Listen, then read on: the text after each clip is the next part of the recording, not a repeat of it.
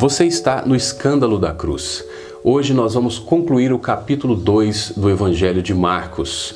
E eu convido você, se você tem gostado do conteúdo desse canal, se você acha que de alguma forma ele tem te ajudado, eu convido você a se inscrever, a deixar o seu like, ativar o sininho, para que o YouTube entenda que esse canal é um canal relevante e esse vídeo comece a aparecer para mais pessoas, ok? Eu sou o Pierre Alcanfor, seja muito bem-vindo, simbora!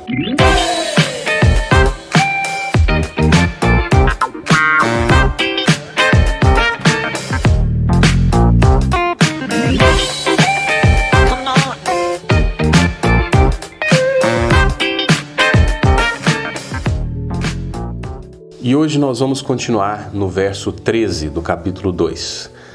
Começa da seguinte forma: Jesus saiu novamente para beira-mar, e toda a multidão ia até ele, e ele os ensinava. Quando ia passando, viu Levi, filho de Alfeu, sentado na coletoria, e disse-lhe: Segue-me. E levantando-se, Levi o seguiu. Quando Jesus estava à mesa na casa de Levi, estavam também ali muitos publicanos e pecadores sentados, junto dele e de seus discípulos, pois eram em grande número e o seguiam. Os escribas do partido dos fariseus, vendo que ele comia com publicanos e pecadores, perguntavam aos discípulos: Por que ele come com publicanos e pecadores? Jesus, porém, ouvindo isso, disse-lhes: Os sãos não precisam de médico, mas sim os doentes. Eu não vim chamar justos, mas pecadores. Vamos então entender a figura do publicano. O publicano, principalmente esse mencionado no Novo Testamento, era provavelmente um subcontratado de um publicano romano. Então, o publicano era aquele que, que ganhava o direito de cobrar taxas e, e, e impostos para o império e muitas vezes esse publicano não tinha interesse em ir até a provínciazinha mais distante para cobrar os impostos das pessoas, né, sobre as quais ele tinha responsabilidade ali. Então o que, que ele fazia? Ele contratava uma pessoa, muitas vezes um nativo daquela região, para fazer a cobrança por ele naquela região. Então eles acertavam de que forma isso seria feito e que preço seria pago. Então nós temos esse publicano aqui como sendo esse subcontratado e da região, um nativo da região. O que só tornaria as coisas mais complicadas, porque esses publicanos eles tinham uma atividade aduaneira, então eles cobravam ali taxas, impostos em estradas, em pontes ou nos portões das cidades.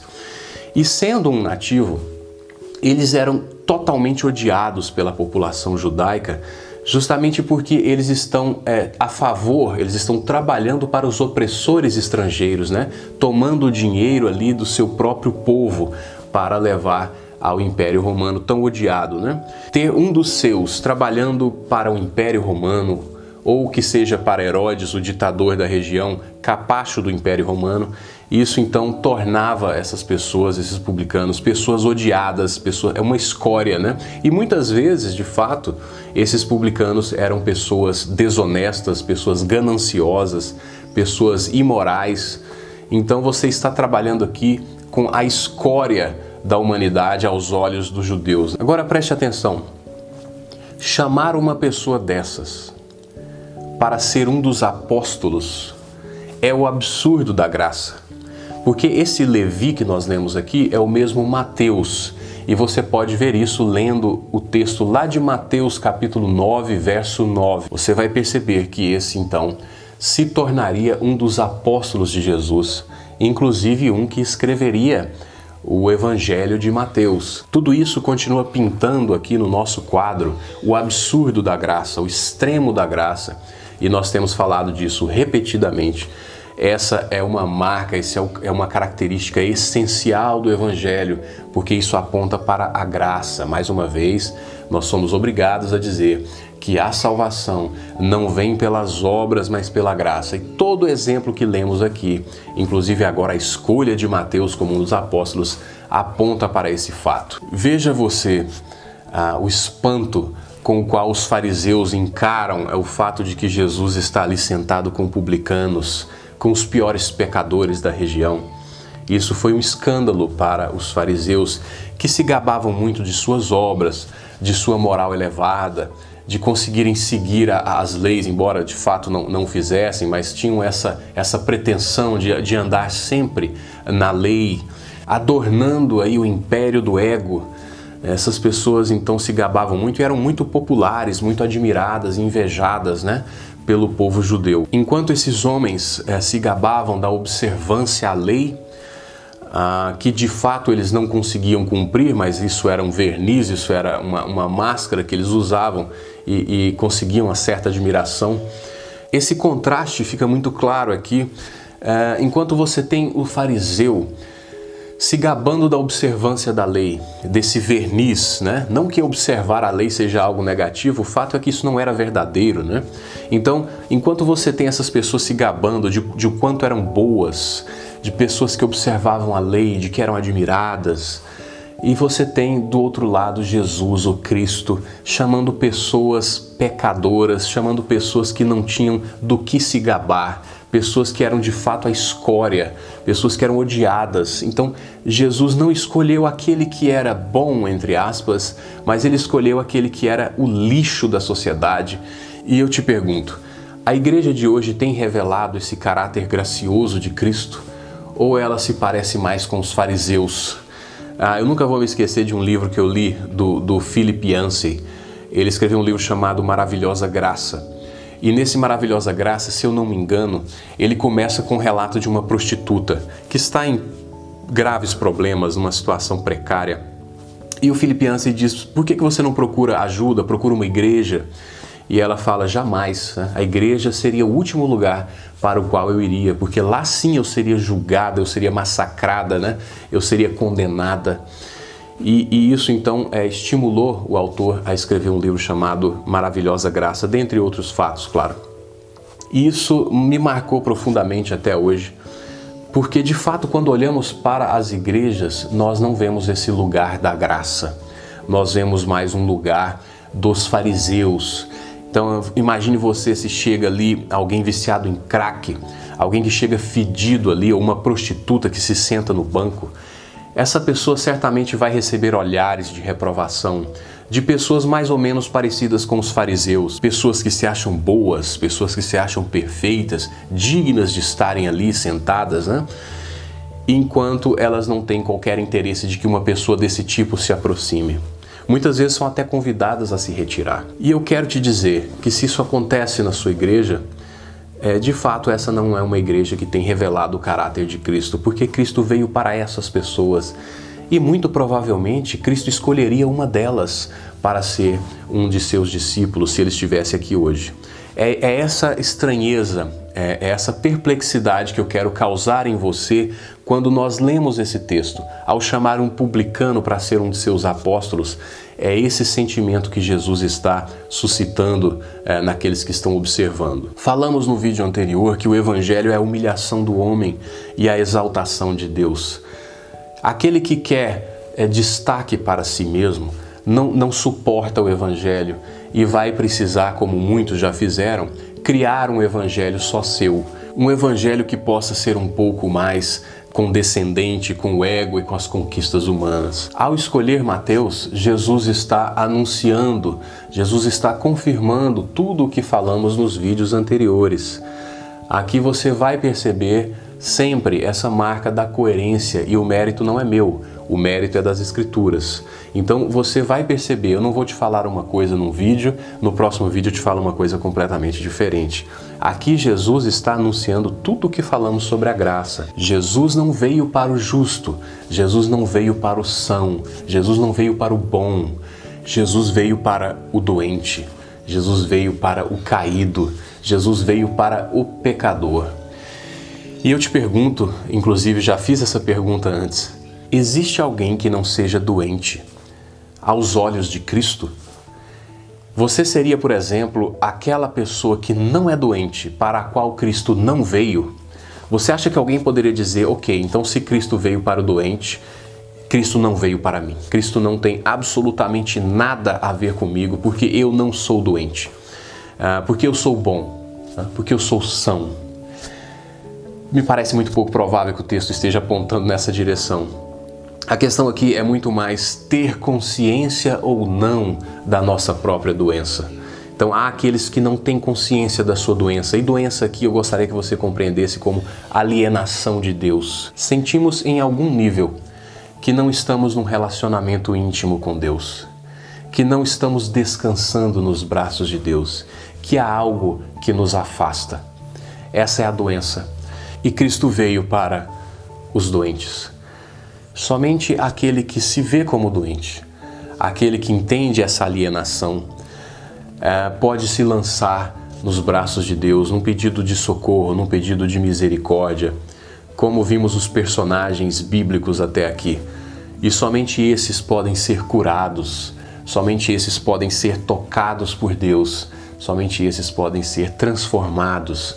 E é isso que o Evangelho está apontando aqui, com a simples escolha de Mateus. E eu diria que somente como um pecador arrependido uma pessoa pode entrar no reino dos céus. Eu quero ler três passagens com você, como já é de costume, para que isso fique demonstrado, para que isso não se restrinja somente ao texto que estamos lendo, mas que seja uma verdade que permeia todas as escrituras. Eu quero mostrar isso para você e separei três passagens. A primeira está lá em Jeremias, capítulo 13, verso 23.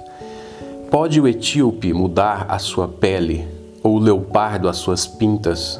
Podereis vós fazer o bem estando treinados para fazer o mal? A Bíblia apresenta uma visão e nós vamos precisar falar um pouco sobre isso, talvez não nesse vídeo, mas a Bíblia apresenta essa visão de um homem incapacitado de por si mesmo alcançar o bem que é necessário fazer aos olhos de Deus para que ele não precise da graça.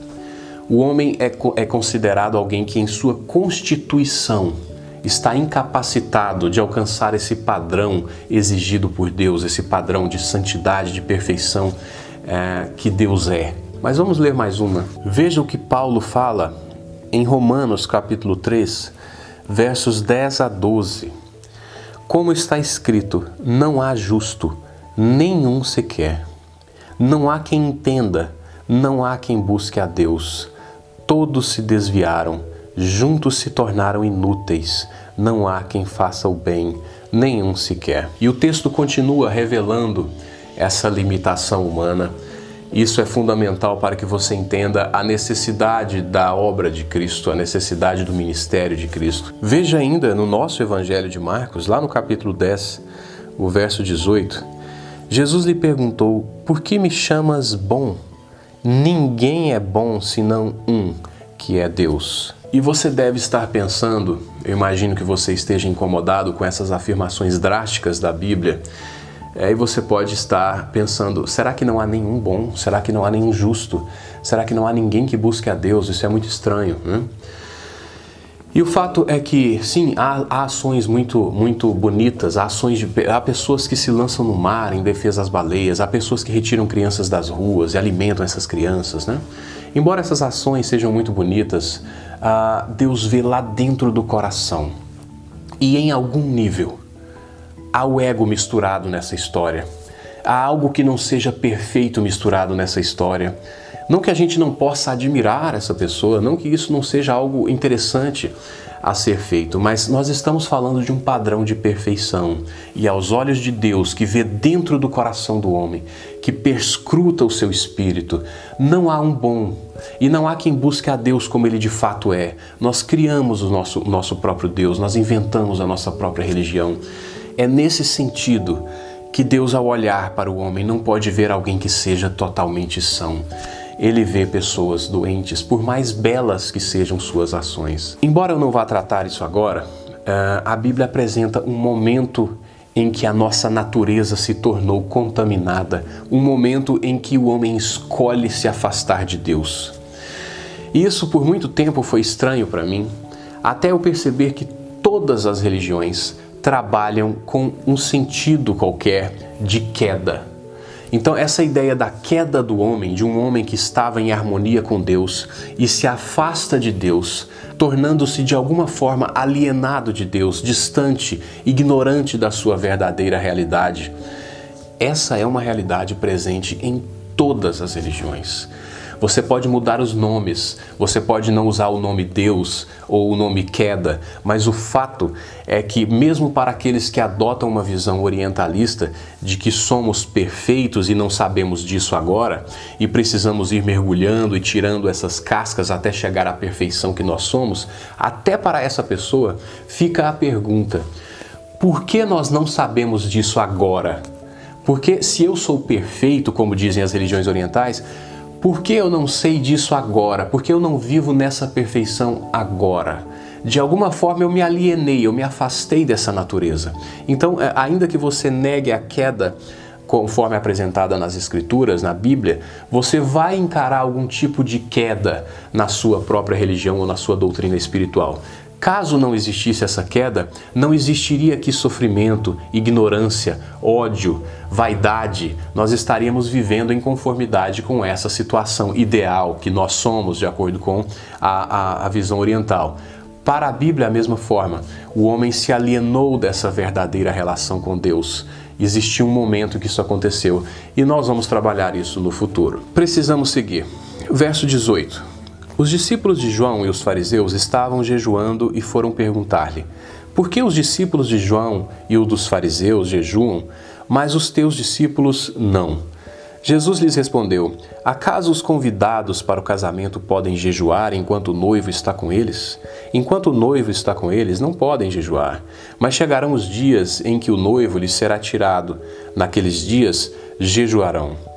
Ninguém costura remendo de pano novo em roupa velha, porque o remendo novo se desprenderá da roupa velha, e o rasgo será ainda maior. Ninguém põe vinho novo em recipiente de couro velho, porque o vinho novo romperá o recipiente de couro, e se perderão tanto o vinho quanto o recipiente de couro, mas põe-se vinho novo em recipiente de couro novo. É interessante quando percebemos que o jejum ah, ele não é um mandamento de Deus. Você não vai ler nas Escrituras, nem no Antigo Testamento, nem no Novo Testamento, uma só ordem de Deus ah, para o homem, para que ele jejue, né? Mas o jejum era, de fato, uma prática muito popular entre os judeus, vista com bons olhos, e temos sim muitos exemplos na Bíblia de pessoas que jejuaram. E o jejum era realizado por vários motivos. Então você tem situações de luto, situações de arrependimento, situações em que uma pessoa jejua para, para assumir algum ministério, para realizar alguma tarefa, para intercessão a outra pessoa, numa situação de doença ou em algum caso em que a pessoa busca a proteção de Deus. Então são vários os, os motivos pelos quais as pessoas jejuaram na Bíblia. E temos também uh, diversos tipos de jejum. Você tem aqueles que jejuaram, então é, fizeram um jejum de alguns alimentos, outros que fizeram de todos os alimentos, mas ficaram tomando água, outros que fizeram um jejum completo, eles nem, nem se alimentavam, nem tomavam água por certo período. Então, essa realidade em torno do jejum, ela, ela é muito ampla. Os homens jejuavam por diversos motivos e de diversas formas. E Jesus aqui parece apontar para o fato de que os discípulos vão jejuar, né, no momento certo. Em Mateus capítulo 6, você tem inclusive Jesus orientando a forma correta de se jejuar. Então aqui parece ser algo esperado que em algum momento esses discípulos praticariam o jejum. Agora, é, o jejum tem sido muito deturpado ultimamente, né? Ah, você tem pessoas que, que fazem o jejum como uma forma de manipular a Deus. Então, é como uma, uma moeda de troca. Então você tem uma pessoa fazendo jejum e agora é como se Deus devesse a ela porque ela se sacrificou ou qualquer coisa do tipo. Então, é agora que eu passei fome, então que o Senhor me atenda no meu pedido ou me cure, ou sei lá. Então, é, essa forma de pensar que o jejum ou qualquer outra coisa uh, vai manipular a Deus é muito ingênua, né, da nossa parte. Deus não pode ser manipulado, Deus não muda de acordo com o seu jejum. O jejum, na verdade, ele, ele transforma a pessoa que está jejuando. A pessoa, enquanto realiza o jejum, ela se torna mais sensível, ela se torna mais aberta à presença de Deus. É um momento de contrição, é um momento de maior dependência de Deus. Então, se o jejum vai mudar alguém, ele vai mudar você, ele não vai mudar a Deus. Deus não joga esse jogo que muitas pessoas tentam jogar. Quando Jesus diz ah, que o noivo lhe será tirado. Então aqui você percebe que, que essa, essa fala ela comunica uma certa agressividade, né? Ela aponta para um ser tirado de alguma forma muito violenta, talvez até incluindo a morte. Então, naturalmente, nós somos direcionados ao evento da cruz, que foi um evento extremamente agressivo, é, e toda a tristeza que ele envolveu. É óbvio que toda a esperança, todo o sucesso, a, toda a vitória de Deus está ou passa pela cruz, mas nós não podemos negar todo o sofrimento e toda a agressividade que envolveu o evento. E é isso que o lhe será tirado parece apontar, parece insinuar aqui ah, no texto. E agora Jesus fala sobre essa questão do pano velho ou do odre ou recipiente de couro, como foi chamado aqui na nossa tradução. É, algumas traduções tra trazem odre. E eu vou projetar aí na tela uma imagem de um odre, desse recipiente de couro aí que era utilizado para colocar vinho. Nós já falamos muitas vezes que o Antigo Testamento previa um novo tempo, previa uma nova aliança. Então, as leis e certas práticas eh, relacionadas às leis apontavam para esse tempo, esse momento em que Deus uh, derramaria o seu perdão, em que a lei de Deus seria colocada no coração do homem, em que haveria um novo relacionamento com Deus. O Antigo Testamento aponta para isso. O que Jesus está dizendo é que esse tempo novo chegou. Eu trago essa nova aliança. E quando a nova aliança chega, não quer dizer que nós estamos indo contra a lei. Isso é que eu quero que você Perceba, a própria lei, as próprias práticas relacionadas à lei, todo o Antigo Testamento apontava para esse momento e dizia que chegaria esse momento, o momento de assumir um novo caminho nesse relacionamento com Deus. E se isso acontece, a lei está sendo cumprida e não negada. Ao abandonarmos as práticas relacionadas à lei e ao abandonarmos a lei como meio de salvação, a lei traz princípios eternos.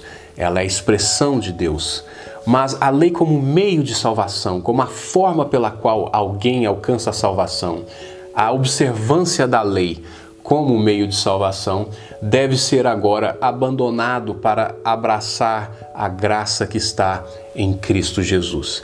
Então, esse momento novo chegou e a lei vai ser cumprida se deixarmos de segui-la como era seguida antes, para começarmos a seguir o novo para o qual ela apontava. O objetivo da lei era mostrar ao homem a sua incapacidade de observá-la, era mostrar a sua condição espiritual e nos fazer correr para os braços de Cristo. Era mostrar que o homem não é capaz de chegar lá por si mesmo. A lei é muito alta para ele. O homem não consegue segurá-la, o homem não consegue mantê-la, o homem não consegue obedecê-la. Então, o homem percebendo tudo isso, ele olharia para dentro de si, perceberia a sua carência. E agora sim, esse é o momento ideal para que o Cristo venha e ofereça a sua mão em graça. Esse é o movimento feito pelas Escrituras. Você mostra a doença e a cura chega. A cura chegou. A cura é Cristo. Então você tem Cristo dizendo: esse é um novo tempo, não convém mais ficar apegado ao antigo. O antigo apontava para cá, eu não preciso mais voltar para lá e ficar apegado aos seus rudimentos. E para isso Jesus dá esses dois exemplos. Eu não entendo lá muito de costura, mas eu imagino que o pano velho, é, quando você costura um pano novo sobre ele, é, ao lavar o pano novo vai encolher e vai puxar né, esse pano velho que já está gasto e ele vai rasgar. Da mesma forma, o odre ou esse recipiente de couro, o vinho novo ele tem esse processo de, de fermentação mais ativo. Então, é, nesse processo, esse couro vai se distender e, como ele já está velho e gasto, provavelmente ele vai estourar. Então, é isso que Jesus está falando. Não coloque coisas novas, o novo, em recipientes velhos, porque esse recipiente não vai suportar. Último trecho para concluirmos o nosso vídeo. E aconteceu que Jesus passava pelos campos de cereais em dia de sábado, e enquanto caminhavam, seus discípulos começaram a colher espigas. E os fariseus lhe perguntaram: Por que eles estão fazendo o que não é permitido no sábado? Ele lhes respondeu: Acaso nunca lestes o que Davi fez quando ele e seus companheiros estavam em necessidade e com fome? Como ele entrou na casa de Deus no tempo do sumo sacerdote Abiatar e comeu dos pães consagrados, dos quais apenas os sacerdotes tinham permissão para comer, e deu também aos companheiros. E prosseguiu: O sábado foi feito por causa do homem, e não o homem por causa do sábado, de modo que o Filho do Homem é Senhor até mesmo do sábado. Lá no verso 25, Jesus vai usar uma expressão muito irônica, porque ele pergunta aos fariseus, nós lemos isso agora, ah, nunca lestes ele pergunta aos fariseus, pessoas, as pessoas que supostamente mais entendiam das escrituras, né? Muitos deles eram escribas, aqueles que copiavam as escrituras, aqueles que tinham as, as escrituras memorizadas, né? Aqueles que ensinavam as escrituras. E ele pergunta a esses: nunca lestes nas escrituras, né? É, é uma forma muito irônica de aproximar, de se aproximar de um, de um fariseu. O evento narrado aí a respeito de Davi está lá no primeiro livro de Samuel, no capítulo 21, nos versos de 1 a 6. Então, se você tiver interesse, pode ler lá a, a descrição de todo esse evento. O fato é que Davi, ele viola a lei atendendo a uma necessidade, atendendo à sua fome, né? Viola a lei do sábado e come esses pães que eram reservados, eram destinados aos sacerdotes apenas. Isso mostra que o sábado é uma provisão de amor né? e não uma lei fria, seca, dada por um Deus tirano. O objetivo do sábado era a adoração a Deus, era o descanso, né?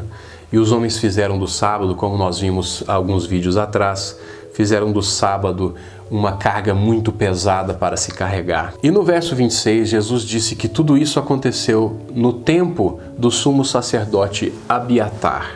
E aqui se levanta uma crítica ah, dos céticos, porque esse evento não ocorreu quando Abiatar era sumo sacerdote. O sumo sacerdote nesse momento era Aimeleque, que é o pai de Abiatar. Abiatar assumiria logo em seguida. E aí se levanta a crítica. Jesus errou? Jesus não conhecia as Escrituras e se ele foi capaz de cometer um erro, seria ele divino? E aí, mais uma vez, convém a lermos com o coração aberto. Perceba, Jesus não disse que isso aconteceu quando Abiatar era sumo sacerdote. Ele disse que isso aconteceu no tempo do sumo sacerdote Abiatar. Isso é bem diferente. Por alguma razão, Jesus citou Abiatar, talvez Abiatar fosse mais conhecido, né? talvez fosse mais fácil é, fazer referência a essa pessoa do que ao pai dele, mas o fato é que ele disse que isso aconteceu no tempo do sumo sacerdote Abiatar e não no tempo em que Abiatar era sumo sacerdote. Então perceba como nós estamos sempre armados. Para finalizar, ah, no verso 28, o último verso aqui desse capítulo, Jesus diz ser o Senhor do sábado. Mais uma vez entramos aqui numa dessas falas matadoras de Cristo, eh, em que ficamos com as opções reduzidas. Ou ele é de fato um blasfemo ou ele é muito mais do que pensamos. Porque ele não disse aqui, ele poderia ter dito, porque assim como Davi, eu decido o que fazer no sábado. Já seria bem forte, já seria uma blasfêmia, né? Porque o homem não pode decidir o que fazer diante de uma lei que foi dada por Deus. Mas vai lá. Agora ele, ele vai muito além. Ele não diz que ele decide o que fazer, ele, ele diz que ele é o Senhor do sábado. E curiosamente, as Escrituras deixam claro que o sábado pertence a Deus. O sábado é de Deus somente. E eu quero ler com vocês uma passagem que vai mostrar isso claramente. Uma passagem que está lá em Levítico, capítulo 19, verso 30. Veja comigo: Guardareis os meus sábados e reverenciareis o meu santuário. Eu sou o Senhor. A mesma coisa se repete no capítulo 26, verso 2: Guardareis os meus sábados e reverenciareis o meu santuário. Eu sou o Senhor. Se colocar então como o Senhor do sábado é algo extremo. Eu quero que você tenha isso em mente. Mas por hoje tá bom, eu acho que a gente já avançou bastante. Eu te vejo no próximo vídeo, onde vamos abordar aí o capítulo 3 do Evangelho de Marcos. Estou muito feliz de ter você não estou preocupado com números. Ah, eu estou preocupado com você, eu tenho um compromisso com você que tem se conectado com a mensagem do Evangelho e com você que está apenas conhecendo o Evangelho de uma forma aberta, tranquila, ainda que não acredite no Evangelho, mas que tem essa curiosidade de saber o que a Bíblia diz. Então eu tenho esse compromisso com vocês e espero conseguir concluir todo o Evangelho de Marcos juntos aqui, ok? Grande abraço para vocês, a gente se vê.